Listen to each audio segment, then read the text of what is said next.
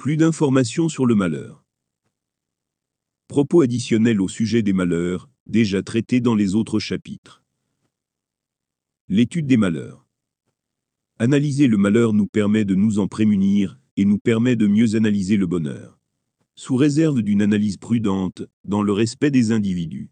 Pour analyser le malheur, dans son intégralité, nous devons l'observer sous toutes ses formes, dans toutes ses conditions, et chez toutes les espèces. Variation d'espèces. Nos réactions face au malheur peuvent être nombreuses et variées. Ces réactions peuvent être différentes d'une espèce à l'autre. Si une espèce ne nous semble pas réactive à son malheur, cela ne signifie pas qu'elle ne ressent pas ce malheur.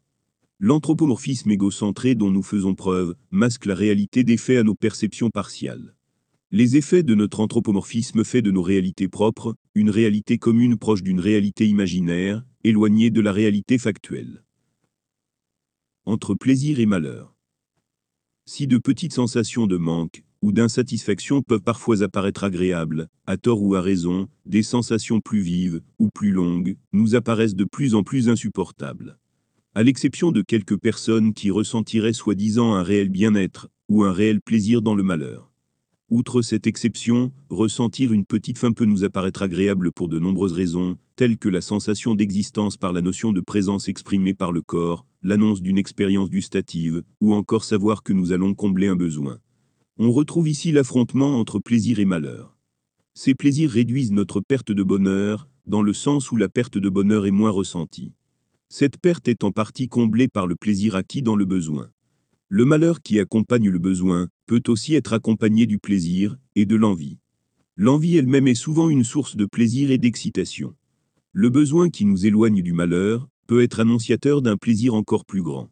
Ce plaisir attendu est la conséquence du besoin comblé pour réduire ce malheur à néant. Nettoyage. Un long travail est nécessaire pour mettre au propre ce qui est du vrai et ce qui est du faux. Ce qui est bénéfique, ce qui est néfaste, et ce qui n'est ni l'un ni l'autre. Le merdier qui a été créé siècle après siècle, avec des manipulations toujours plus insidieuses et toujours plus déguisées, doit être nettoyé pour revenir à des individus sains de corps et d'esprit. Nous en sommes loin.